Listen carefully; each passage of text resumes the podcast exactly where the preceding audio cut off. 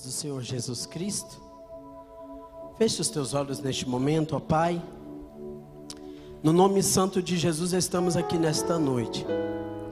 Diante da tua presença, abrimos nossos corações para ouvir a tua santa e gloriosa palavra. Possivelmente neste momento, pessoas que não tinham a oportunidade de vir à tua casa, neste momento estão nos seus lares, na sua casa estão tendo a oportunidade de ouvir a tua palavra através deste meio de tecnologia.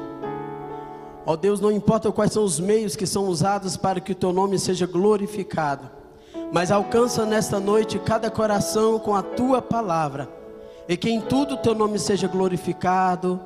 É que oramos assim em nome de Jesus. Amém. Eu gostaria pedir a você que neste momento abra sua Bíblia por gentileza na primeira carta de Pedro,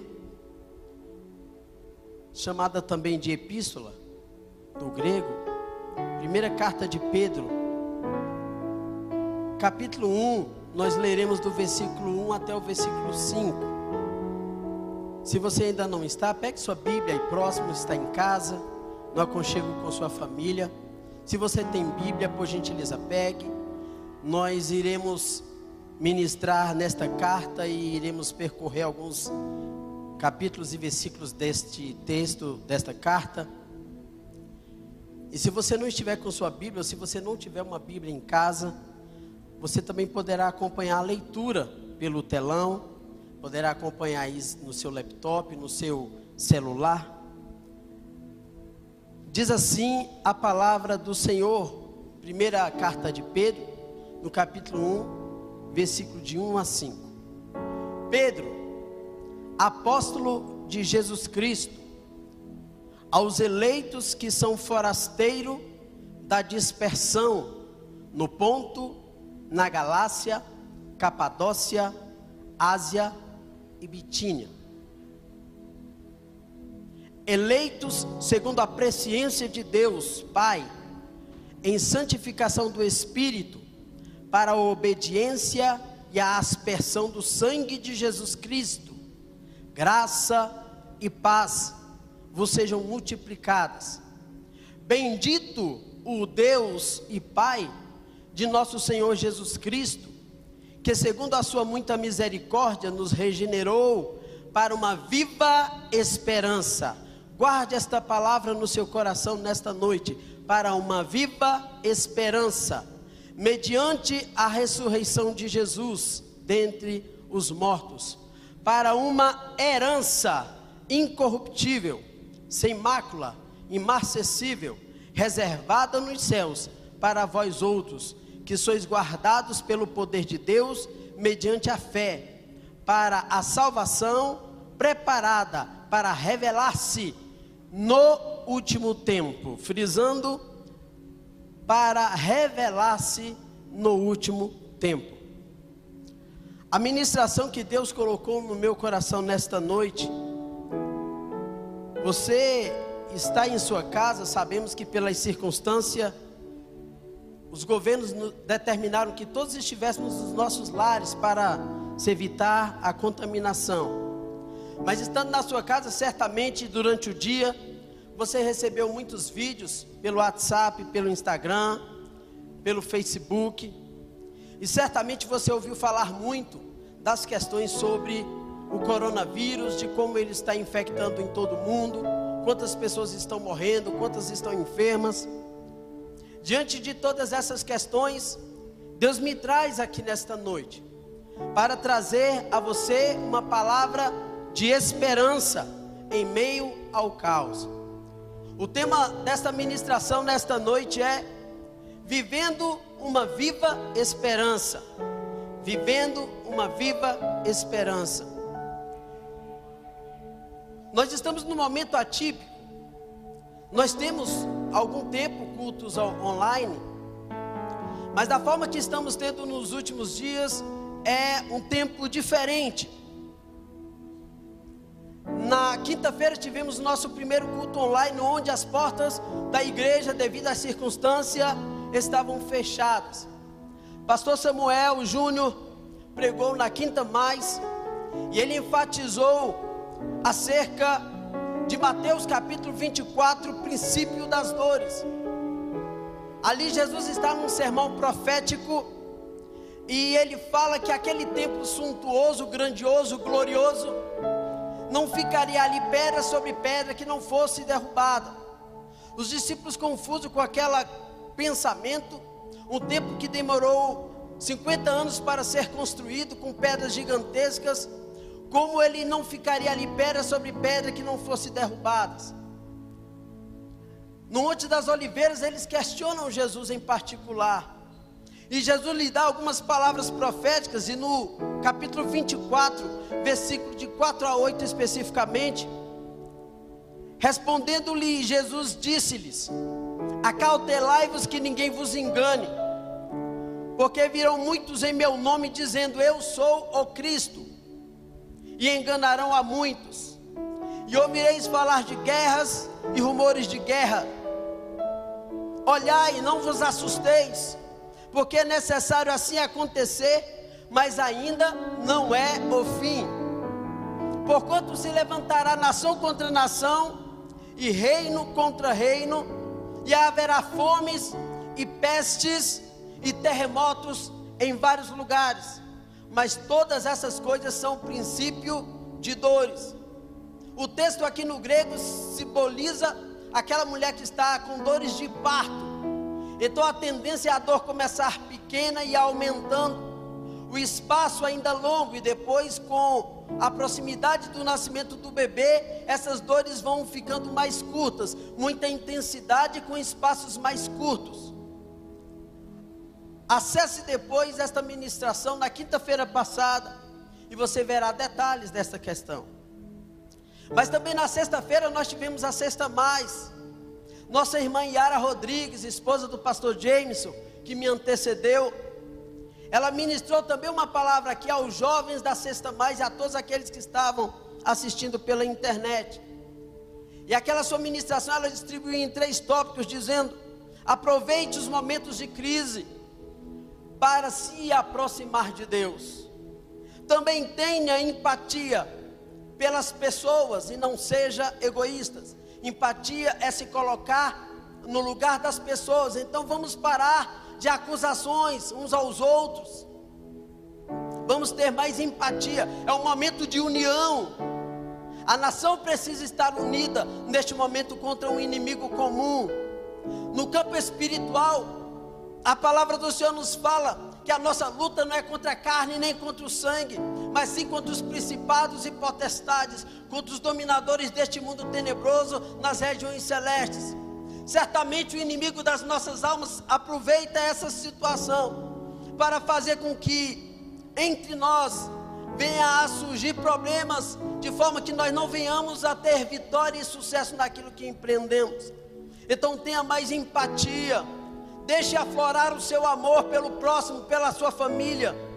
Também, como último tópico da sua ministração, ela ministrou: não pare diante das dificuldades, mas siga adiante.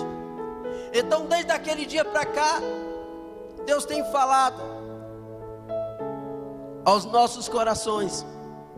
Você também tem recebido muitas mensagens de ânimo, de fortalecimento, pelo WhatsApp, pelo Instagram, pelo Facebook. Mas nesta noite a palavra do Senhor nos fala de que nós precisamos, neste tempo de crise, de caos, viver uma viva esperança. Não aquela esperança de que o time de futebol irá ganhar e depois ele perde, não não é essa esperança frustrada da qual estou dizendo nesta noite. A esperança que eu estou falando nesta noite tem nome, e o nome dela é Jesus Cristo, Filho de Deus. O escritor aos Hebreus nos fala no capítulo 11, versículo 1: Ora, a fé é o firme fundamento das coisas que se esperam, e as provas das coisas que não se veem. Ou seja, eu saberei se você tem fé, se você tiver esperança. Eu conseguirei entender o nível da sua fé, se eu compreender também o nível da sua esperança, a esperança vai mostrar a sua fé. Então, Satanás, muitas vezes, para tentar abalar a sua fé, Satanás vai ousar e tentar mexer na sua esperança. As notícias que chegam o tempo todo, alardeando problemas, agravando às vezes os problemas que ainda estão acontecendo, trazendo problemas do futuro para perto, tem gerado angústia e ansiedade, e muitos têm perdido a esperança. Muitos têm perdido a esperança no dia do amanhã por causa do desemprego. Muitos têm perdido a esperança no amanhã por causa das finanças. Muitos têm perdido a esperança no amanhã por causa da saúde. Alguns que já estão com a saúde debilitada estão redobrando a preocupação, porque está preocupado em muitos. A esperança está desvanecendo. Então o Senhor me trouxe nesta noite aqui para te dizer que eu e você nós precisamos viver em Deus uma viva esperança. A palavra esperança significa um sentimento de quem vê como possível a realização daquilo que se deseja ou daquilo que é impossível. Esperança também é confiança em uma coisa boa. Esperança também é sinônimo de fé, de crença numa vida melhor. No Velho Testamento, no hebraico, a palavra esperança é tikvah, significa corda, naquela que você pode se pendurar, como alguém está no precipício, já está ali agarrado numa situação difícil, prestes a cair no abismo. E alguém lhe lança uma corda, e aquela sua e aquela corda lançada é a sua esperança. Então no hebraico tem esse sentido de socorro, tem aquele sentido de esperança, de expectativa tem sentido das coisas que esperamos, de resultados que desejamos. Já no grego, Elps é o nome para esperança, significa antecipar, significa antecipar as coisas com prazer, significa também ter expectativa do bem, significa também no sentido cristão ter esperança, regozijo e expectativa confiante na eterna salvação que Deus nos dá. Então nós precisamos nos dias atuais ter esperança. Tem muitas pessoas que se enchem de pessimismo numa hora tão difícil, que se enchem de angústia, que ficam ansiosas, que adiantam os problemas. Não, não faça isso com você. Renove nesta noite a esperança na sua vida. Renove nesta noite a esperança na sua casa. Renove nesta noite a esperança no futuro. Porque nós temos uma viva esperança. Desde Gênesis no capítulo 3, versículo 1 até o versículo 15. Ali está registrada a queda do homem. Ali está registrado quando Satanás tentando o homem levou a pecar contra Deus o homem se distanciou de Deus e ele começou a tecer paliativos para esconder o seu pecado, a sua nudez naquele momento. Ele colheu folhas para cobrir a sua nudez, e quando ouviu a voz de Deus, ele se escondeu. Ali Satanás tentava tirar a esperança do homem. Todos os dias Deus encontrava o homem na viração do dia, mas agora Satanás priva o homem de este contato direto com Deus. Deus procura o homem e ele já não está. Deus procura o homem e ele já não está. Mas a palavra do Senhor nos diz que Deus providenciou uma esperança. Ele disse à mulher que da semente dela nasceria um que esmagaria a cabeça de Satanás. Então aquele que tenta tirar a sua esperança, ele tem um limite. Aquele que tenta tirar a sua esperança, ele tem um limite dado por Deus. E você pode transpor todas as suas dificuldades tendo fé e esperança em Deus. Não deixe a tua esperança desvanecer. Não deixe as preocupações tomarem a tua fé, de forma que a tua esperança venha a minguar. Não. Deus nos deu um livramento. A palavra do Senhor nos diz que no Velho Testamento, os profetas, eles trouxeram uma palavra de Deus à humanidade. Eles profetizaram por todo o Velho Testamento sobre a vinda do Messias, de um libertador, de um salvador, que te tiraria o povo dos seus pecados. A palavra do Senhor nos fala em João 8, versículo 12, falando novamente ao povo. Jesus disse: Eu sou a luz do mundo.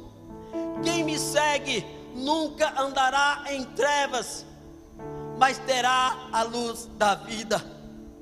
Esta salvação veio até nós. A palavra nos fala que o mundo jazia nas trevas. Satanás tinha um homem escravizado nas suas mãos, escravizado pelo pecado. Paulo aos Romanos nos fala que o salário do pecado é a morte, mas também diz que o dom gratuito de Deus é a vida eterna em Cristo Jesus, nosso Senhor. A palavra também nos fala aos Romanos, Paulo falando que todos pecaram, estavam destituídos, distantes, carentes da glória de Deus. Mas veio Jesus Cristo, morreu pelos meus pecados, substituiu-me na cruz do Calvário, pagou o preço da minha vida, pagou o preço da tua vida, para que você tivesse esperança. Então não deixe desvanecer a sua esperança, não deixe que a sua esperança venha a morrer, não. Mas viva cada dia na esperança que é Cristo Jesus, nosso Senhor.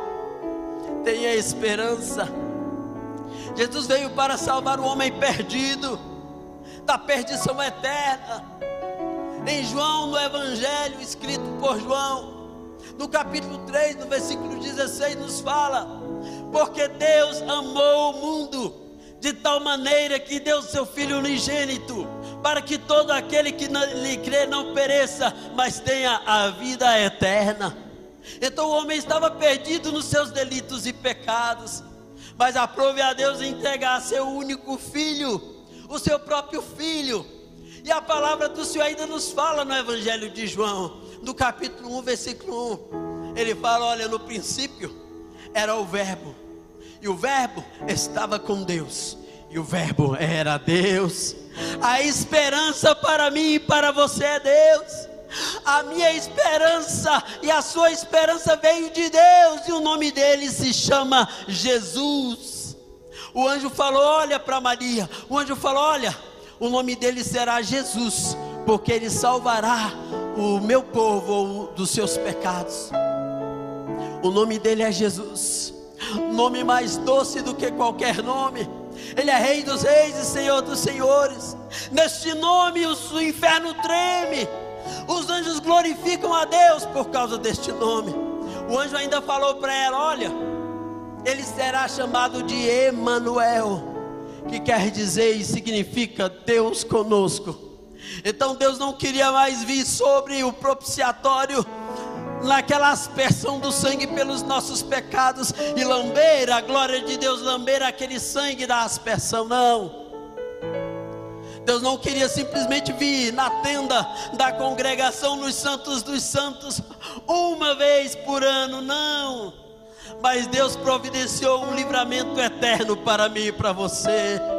Deus providenciou um livramento eterno para minha alma e para a sua. Embora neste momento no mundo haja caos e milhares de pessoas estão morrendo, eu também estou preocupado.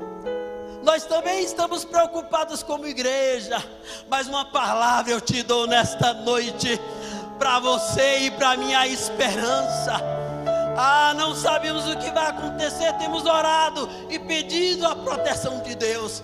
Mas o Senhor Jesus Cristo falou para Marta: falou, olha, se creres, verás a glória de Deus. E aquele que crê em mim, ainda que morra, ressuscitará. Então a minha esperança e a sua não está morta. A nossa esperança morreu para pagar os nossos pecados, mas ao terceiro dia a nossa esperança ressuscitou. A sua esperança e a minha esperança, ela ressuscitou.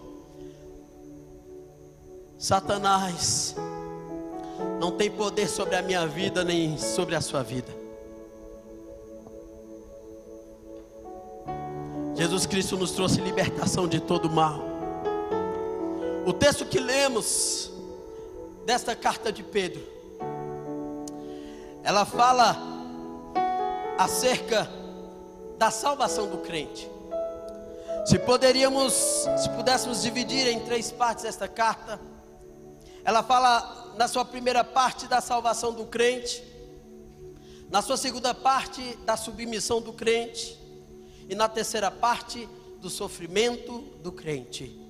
Salvação, submissão e sofrimento.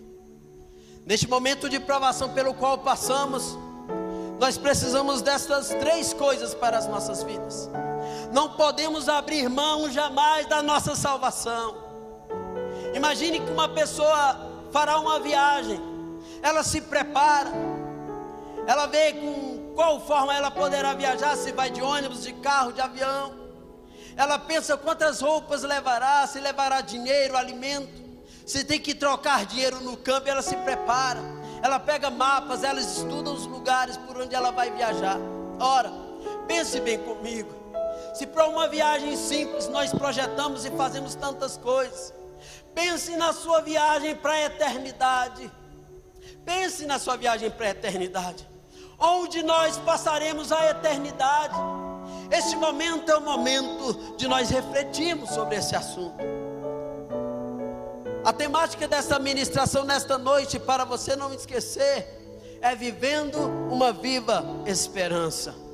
E nós temos aqui o exemplo deste homem, Pedro. Pedro, quando Jesus o encontrou, Jesus o chamou e o nome dele é Simão. Jesus falou: Simão, filho de João, tu te chamarás Pedro. Pedro no grego é Petros, é pedrinha, é seixo, é cascalho, pedra pequena.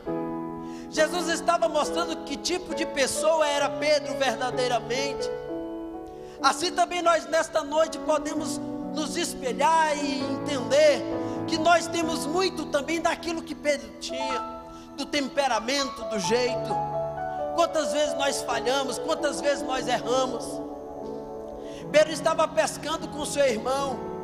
Jesus o encontra e o chama da pescaria. A palavra do Senhor nos fala que prontamente ele deixa tudo aquilo e ele segue Jesus. A palavra também nos diz que após Pedro seguir a Jesus, Jesus chama a Pedro para ser pescadores de homens. Então nós estamos num tempo em que nós vivemos vidas normais, comuns, nos preocupando com os nossos problemas pessoais, particulares. Esses dias nós devemos aproveitar as circunstâncias. Eu sei que ninguém queria que estivéssemos na situação em que estamos nesses dias, mas eu quero dizer para você: aproveite esses dias para fazer algo novo na tua vida. Aquele homem pescava peixes e Jesus o chamou para pescar homens, para alcançar pessoas. Aquele homem teve muitas oportunidades com Jesus. Ele teve a oportunidade de todos os dias estar com Jesus, aprendendo aos pés de Jesus. Coisas maravilhosas. Ele viu milagres acontecer. Ele viu Jesus andando sobre o mar e chamá-lo e ele andar sobre as águas. Aquele homem viu multiplicação dos peixes, de pães. Aquele homem viu o cego ver, viu o coxo andar, viu o surdo ouvir. Ele, junto com os discípulos, viu coisas maravilhosas. Ele viu a transfiguração de Cristo quando veio Moisés e Elias e ficaram próximos a ele. Ele teve três anos e meio de contato com a esperança, com a nossa esperança. Ele teve três anos e meio de contato. A nossa esperança, Jesus salvou, curou a sua sogra. Ele viu mulheres sendo curadas, pessoas de lepras, aquela mulher do fluxo de sangue. Ah, ele viu aquela jovem de 12 anos sendo ressuscitada. Ele viu os jovens sendo ressuscitados. Ele orou com Jesus no Getsemane, embora em dado momento ele dormiu. Aquele homem Pedro que escreveu esta epístola que lemos, nesta noite que embasa esta mensagem, ele tinha uma dependência muito grande de Jesus, assim como também nós temos. Mas em dado momento da história daquele homem Pedro, Jesus chama os discípulos e começa a explicar que teria que morrer. Jesus começa a explicar que tipo de morte ele teria. Começa a dar detalhes que sofreria, que apanharia das principais autoridades dos sacerdotes, que seria crucificado, que morreria. Pedro chama Jesus no canto e fala: Jesus, não faça isso contigo, poupa-te a ti mesmo. Jesus fala para ele: Olha, arreda-te, Satanás. E alguns textos para trás de mim, Satanás.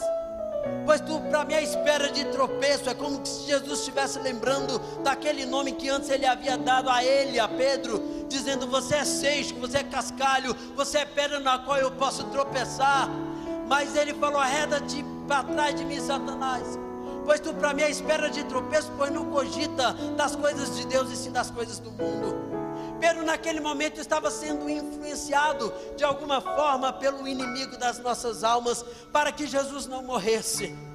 Mas não teve jeito, a palavra nos fala de que Jesus orou três vezes, mas na terceira vez ele falou: Pai, se possível, passa de mim este cálice, mas que não se faça a minha vontade, mas a tua.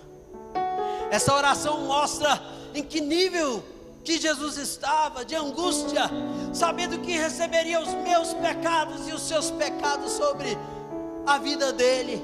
Ele estava angustiado ali no Getsemane orando, estava angustiado, os discípulos não puderam estar com ele em oração o tempo todo, Pedro estava ali. E ali ainda na presença de Pedro, a Bíblia nos diz que vieram uma turba com paus, com cacetetes, com fogo, e naquela noite ali no Getsemane prenderam a Jesus e o levaram preso. A Bíblia nos fala que Pedro cortou a orelha de um soldado, Jesus a curou. E ali Pedro começou a seguir distante a Jesus. Jesus e Pedro, eles podiam se ver, eles estavam num lugar onde eles poderiam se ver, se olharem.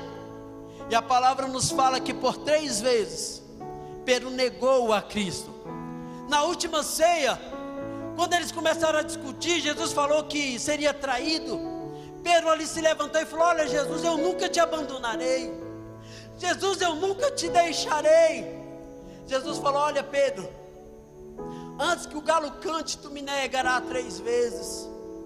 E a palavra nos diz que naquele momento, ali à noite, Jesus sofrendo, apanhando, sendo escarnecido, as pessoas que estavam ali próximo, quando Pedro se aquentava numa fogueira, eles começaram a perguntar: Ei, ei você, você não é um daqueles que estavam com ele lá no Getsemane? E Pedro falou: Não, não sou eu, não conheço. Pedro disfarçadamente mudou de lugar. Mas quando ele mudou de lugar, uma criada também o reconheceu e ele negou a segunda vez. Em dado momento veio uma outra criada e falou assim: Olha, você estava com ele sim porque as tuas vestes, o teu jeito te condenam. Você estava com ele.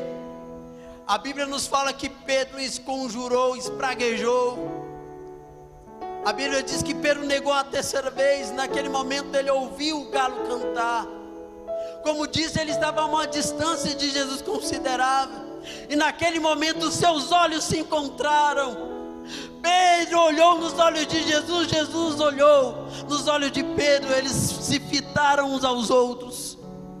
E a Bíblia diz que Pedro lembrou daquelas palavras que ele tinha dito.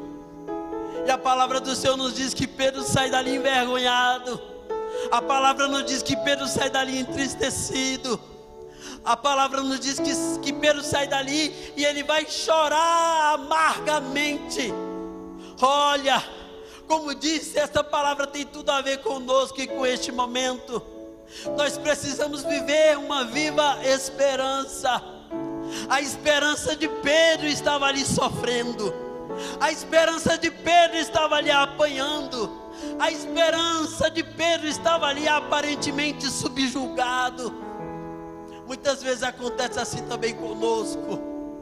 Muitas vezes nos angustiamos e nos entristecemos porque as coisas que amamos, as coisas que estão à nossa volta, aquilo que achamos que pode, que está nas nossas mãos, que nós temos o cuidado, o zelo, o carinho, nós pensamos que estamos ali protegendo, mas às vezes foge das nossas mãos. Ah, esta epidemia começou lá na China e as notícias começaram a vir via internet. Eu sei que muitas pessoas, quando começaram a ouvir essas informações, ficaram apreensivas. Mas tem uma coisa: estava tão longe, estava em outro continente, estava do lado do mundo, lá do outro lado. Quando lá é dia, que é noite e vice-versa. Talvez não estivéssemos tão preocupados, mas aquele problema ele foi se achegando mais e mais, ele foi se avizinhando, e hoje, por ser um problema, uma epidemia, algo invisível, nós não sabemos onde está, e isto nos quebra, porque nós queremos diante de Deus e das pessoas mostrar e dizer que nós sabemos todas as coisas.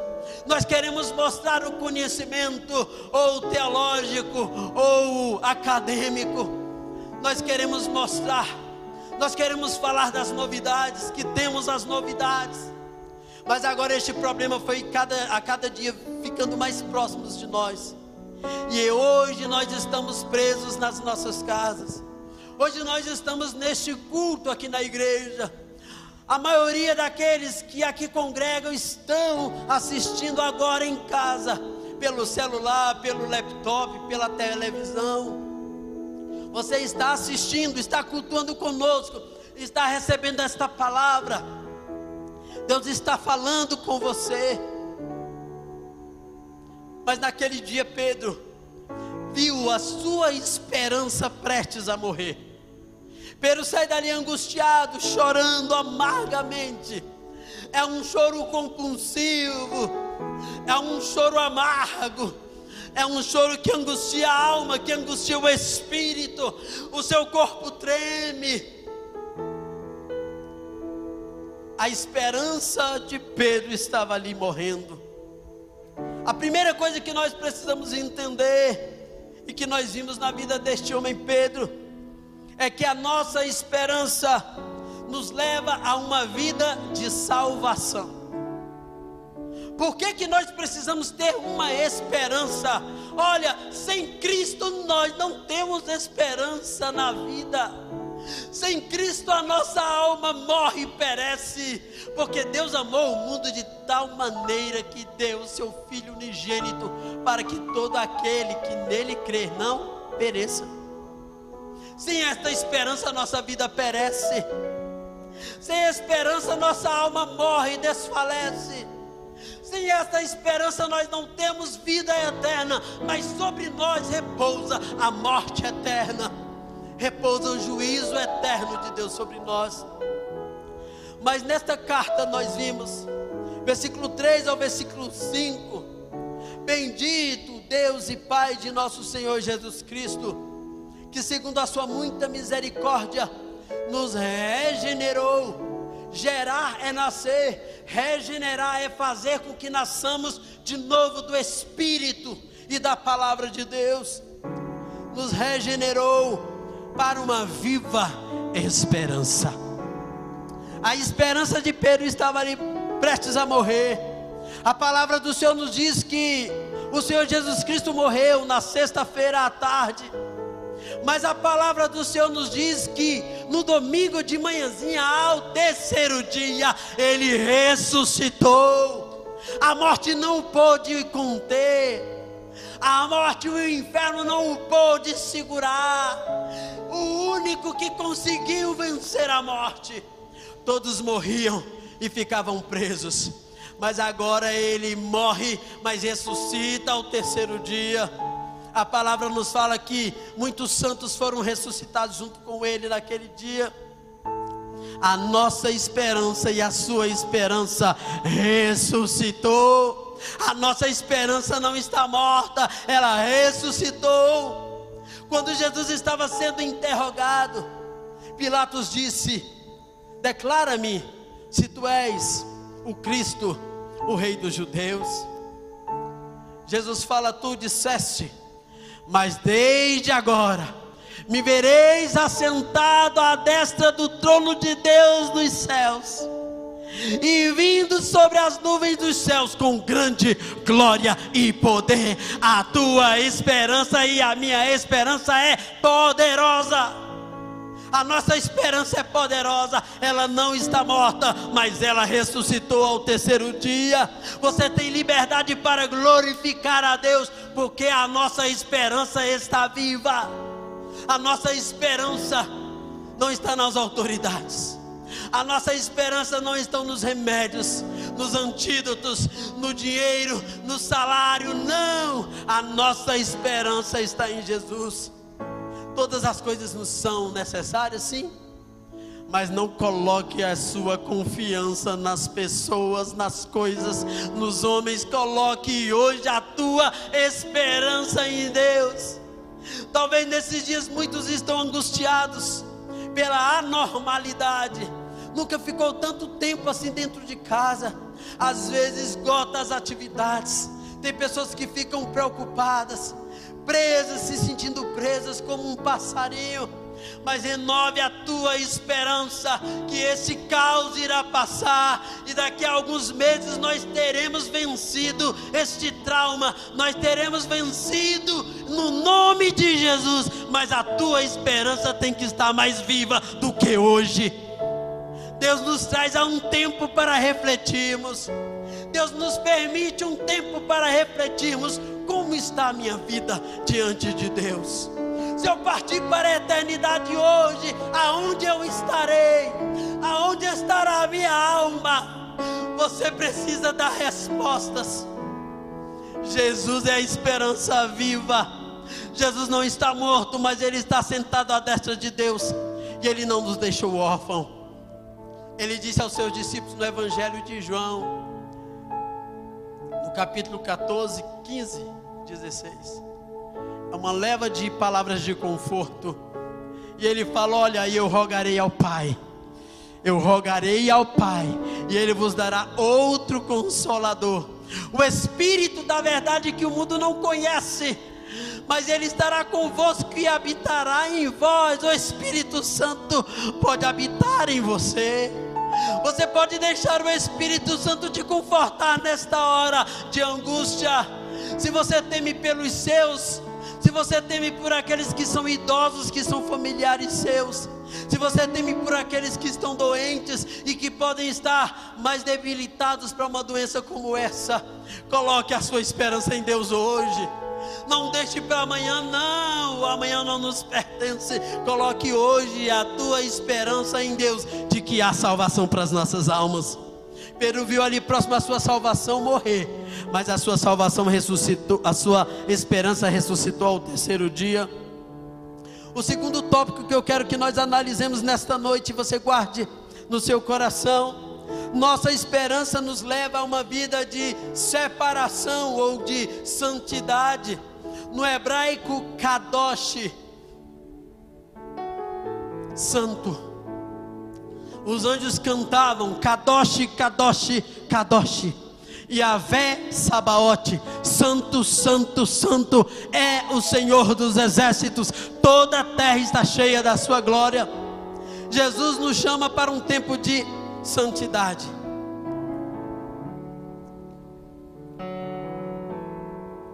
Não é muito difícil explicar hoje para todos aqueles que estão nos assistindo o que seja santidade. Porque santidade é separação. Já foi falado que o ele tem conectores com pontas de gordura onde ele consegue se grudar nas pessoas.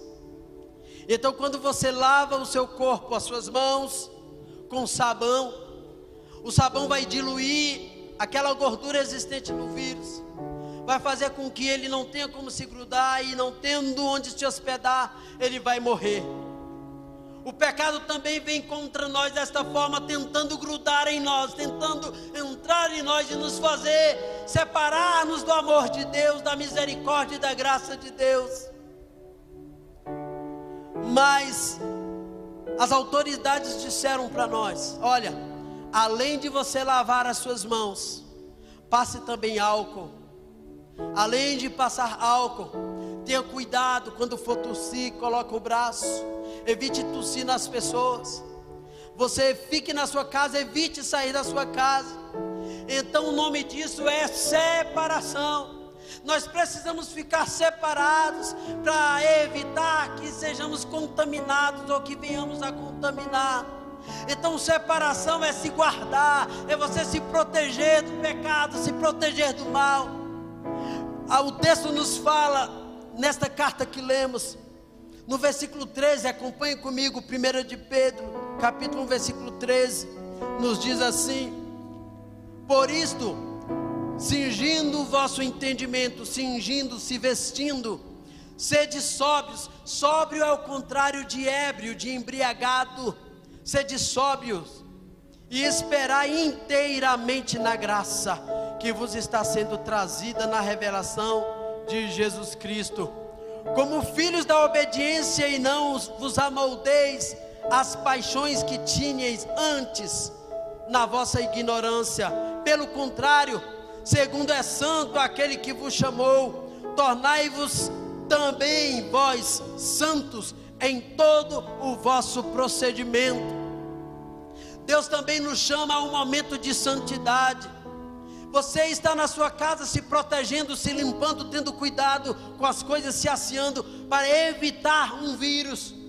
Por que, que nós não vamos evitar o pecado? Por que nós não vamos evitar aquilo que nos separa do nosso Senhor e Salvador Jesus Cristo? Porque nós não vamos evitar aquilo que nos separa de Deus e da sua vida eterna. Então, nesta noite também, é dia de você e eu renovar a nossa esperança numa vida de separação. Jesus nos chamou para sermos cheios do Espírito Santo. O Espírito Santo ele nos transforma e ele nos ajuda a evitar o pecado. A palavra do Senhor nos fala que o Espírito Santo, ele iria nos ensinar todas as coisas, iria nos convencer do pecado, da justiça e do juízo. Então, muitas vezes, quando você vai fazer alguma coisa errada e sente no seu coração que não devia fazer aquilo, muitas vezes é o Espírito Santo falando no teu coração: não faças isto. Você vai contaminar a tua vida, você vai fazer o mal contra alguém. Então sejamos mais sensíveis, assim como somos sensíveis a lavar as nossas mãos, cuidar da nossa, é, do nosso corpo seja também sensível à ação do Espírito Santo. O Espírito Santo não está preso aqui na igreja, o Espírito Santo não está preso aqui no templo, aí na sua casa, diante do computador, diante do celular, onde você está, o Espírito Santo está aí, pode te alcançar e transformar a sua vida. Então abra o teu coração aí onde você está e deixe o Espírito Santo transformar a sua vida. Eu não sei o que você precisa, mas o Espírito Santo tem a resposta. Eu não sei se você está angustiado, preocupado, mas o Espírito Santo tem a resposta, tem o remédio certo para a tua angústia. E a terceira e última coisa que eu quero trazer a vocês. Primeiro, a nossa esperança nos leva a uma vida de salvação. Segundo, a nossa esperança nos leva a uma vida de separação. Separados do mundo do pecado, nós podemos experimentar o sobrenatural de Deus. Sabemos que as autoridades estão lutando para conseguir um antídoto, um remédio, para que venhamos tomar esta vacina e sermos curados desta enfermidade mas podemos também esperar no sobrenatural de Deus. Já oramos nesta noite através do pastor James, mas no final vamos orar de novo, usando a fé, unidos em fé, a igreja de Cristo espalhada em todos os lugares. Não estamos presos nas paredes, não, o Espírito de Deus não está preso. E para Deus não há distâncias, não há barreiras, não, não há barreiras que impeça o nosso Senhor Vamos orar por salvação. Vamos orar por santificação. Vamos orar também por cura. O terceiro tópico e último dessa ministração é que a nossa esperança nos leva a uma vida de perseverança. Ora, nós precisamos viver uma viva esperança. Esta viva esperança é Jesus. Jesus está vivo e Jesus vivo em nós. Ele nos traz uma vida de perseverança. Perseverar é uma mistura de esperar pacientemente, é esperar com paciência. No texto que lemos no capítulo 3, vá comigo até o capítulo 3 dessa carta de Pedro.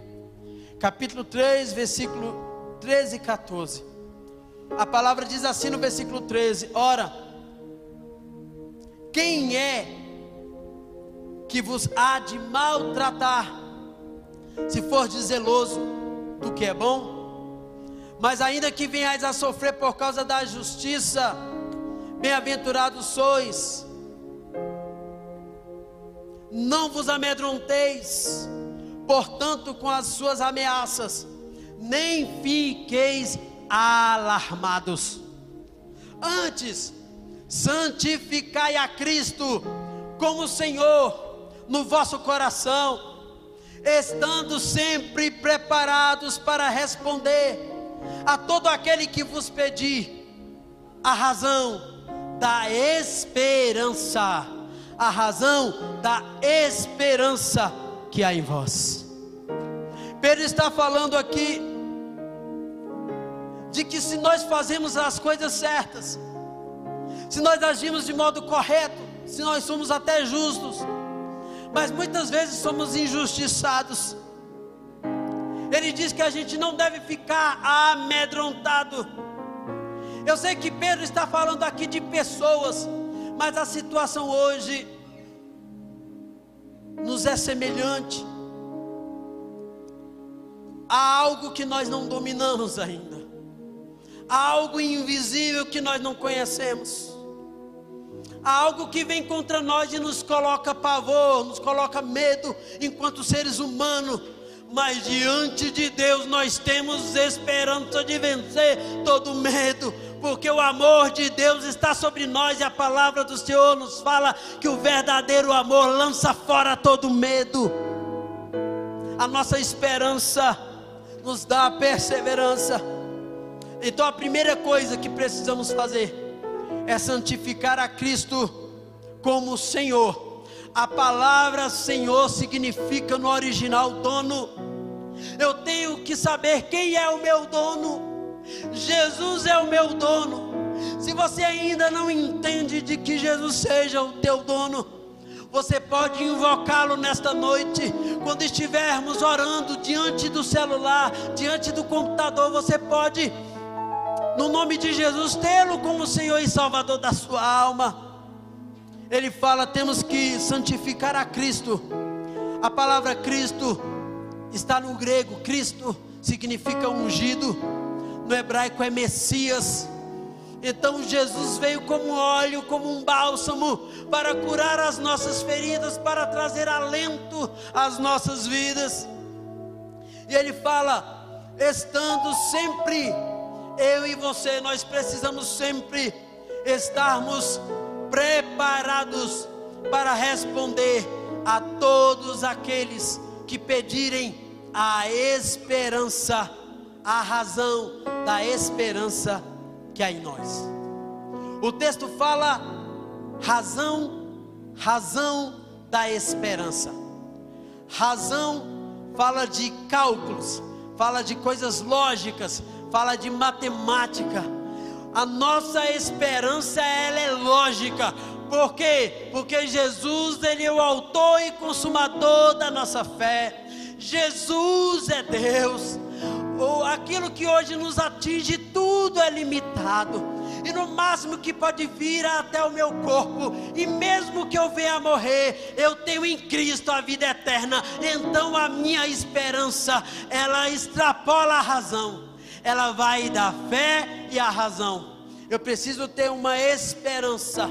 Eu preciso mostrar a minha esperança. Então, ei, para aí. Ei, para de ficar angustiado. Ei, para de ficar choroso. Ei, para de ficar pelos cantos. Ei, para de ficar lamentando, murmurando, entristecido. Ei, acalma o teu coração. Ei, aplaca a tua ansiedade. Confia nele, tem esperança nele. Ele é a nossa esperança, ele é a nossa viva esperança. Nós precisamos dar resposta ao mundo, dar resposta às circunstâncias, de que em Cristo nós temos uma esperança. Indo para a conclusão nesta noite. Quero que você acompanhe comigo o versículo, capítulo 5. Capítulo 5 desta carta que estamos. Versículo 10 e versículo 11 nos diz assim: Ora, o Deus de toda a graça, ei, entenda, graça é favor imerecido de Deus. Ei, você está me ouvindo agora? Isso é graça. Isso é graça de Deus para a tua vida. Isso é graça de Deus para a tua família. Isso é graça de Deus para os teus filhos, para os teus netos, para os teus bisnetos. Graça é favor imerecido. Pelos nossos pecados já era para estarmos mortos. A Bíblia diz que nós estávamos mortos nos nossos delitos e pecados.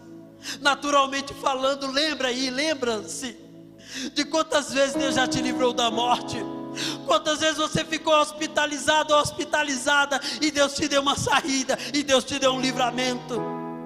Ora, o Deus de toda graça que em Cristo vos chamou a sua eterna glória. Jesus não nos chamou para coisas passageiras. Jesus não nos chamou para coisas efêmeras desta vida, não. Mas Jesus nos chamou para a sua eterna glória. Não é uma glória passageira, para a sua eterna glória. Agora todos nós estamos nivelados hoje. Todos nós estamos nivelados não há autoridades e nem humildes. Não há pessoas ricas e nem pobres. Não há altos nem baixos, nem magros nem gordos. Na sociedade, nem mais famosos ou aqueles que estão no anonimato, não. Todos nós estamos com a mesma preocupação. Todos nós podemos ser infectados da mesma maneira e todos nós podemos vir a óbito e partir para a eternidade da mesma forma, mas uma diferença é que Jesus te chama à sua eterna glória. Abra o teu coração, aí onde você está sentado de pé, não sei como você está na sua casa, mas abra o teu coração. Jesus te chama à sua eterna glória. Depois de ter sofrido por um pouco, o sofrimento nosso aqui se comparar com a vida eterna, é um pouco só de tempo. Ei, ei, não desanime a tua alma. O sofrimento que nós passamos nos dias atuais não dá para se comparar com a vida eterna que nós temos em Cristo. Depois de ter sofrido um pouco de tempo, Ele mesmo vos há, guarda aí no seu coração, vos há de aperfeiçoar, firmar, fortificar e fundamentar. Eu quero concluir esta palavra nesta hora. Se você está de posse da sua palavra aberta, o próximo versículo nos fala. Se você puder repetir comigo, onde você está aí na sua casa? Repita após mim, por favor. Deus ouvirá a tua voz aí. Repita após mim a Ele seja o domínio pelos séculos dos séculos. Amém. Então eu concluo com esta palavra. Vivendo uma viva esperança. Guarde este tema no seu coração. Você precisa viver uma viva esperança. A sua esperança não está morta a sua esperança está viva e o nome dela é Jesus. Nossa esperança nos leva a uma vida de salvação, nossa esperança nos leva a uma vida de santificação, de separação, e nossa esperança nos leva a uma vida de perseverança. Então a palavra para mim e para você é perseverança.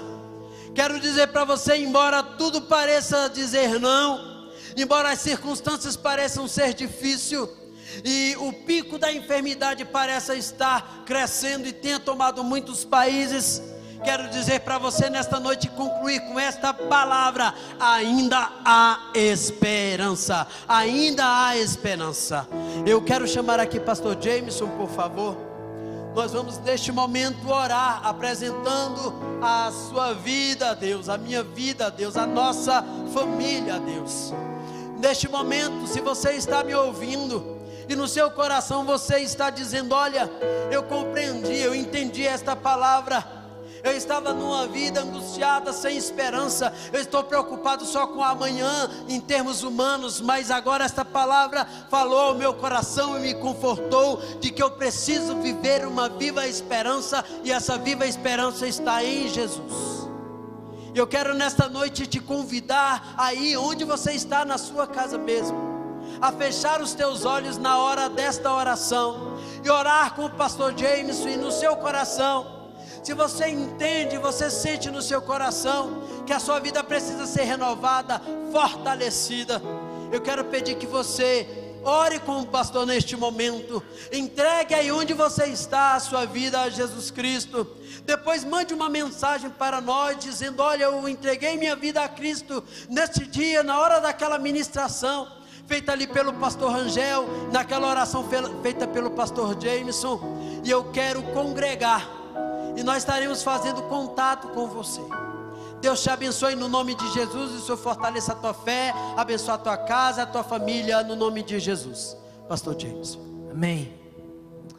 Debaixo dessa palavra profética, debaixo dessa autoridade da palavra de Deus, aonde você estiver, por fé, eu te convido agora a fechar os seus olhos, a colocar a sua mão no seu coração e acreditar num Deus que não é Deus só de perto, mas também de longe. E eu quero te convidar agora a fazer uma oração debaixo dessa palavra, uma oração de esperança, profetizando no nome de Jesus, que esta palavra lançará fora todo medo, todo pânico, toda dúvida. No nome de Jesus, feche seus olhos, coloque sua mão no seu coração. Pai, em nome de Jesus, debaixo da tua palavra, que não é palavra de homem, é a palavra do Deus Todo-Poderoso, aquele que não é homem para mentir, nem filho do homem para se arrepender. Deus fiel e Deus Todo-Poderoso, aquele que falou comigo, que falou com a tua igreja nesta noite sobre manter uma viva esperança. Pai amado, eu sei que os meus irmãos atravessam dias talvez de desesperança, dias de previsões pessimistas, dias de medo, mas o Senhor falou para mantermos vivo uma viva esperança. Pai, eu oro em nome de Jesus, pedindo ao Senhor que o Senhor alcance agora todos quantos estão recebendo esta palavra, todos quantos acreditaram nesta palavra todos quantos estão com fé agora nas suas casas, recebendo esta palavra, Pai, que a partir de agora, o Senhor coloque sobre a vida deles uma esperança e uma paz que excede todo entendimento. Pai amado, eu repreendo medo, eu repreendo pânico e eu profetizo a paz de Deus sobre as vidas e sobre as famílias. Pai amado, eu oro em nome de Jesus declarando que nós estamos debaixo dessa viva esperança e a nossa esperança é Jesus. Receba em nome de Jesus. Aleluia. Glória a Deus. Receba essa palavra. Aleluia.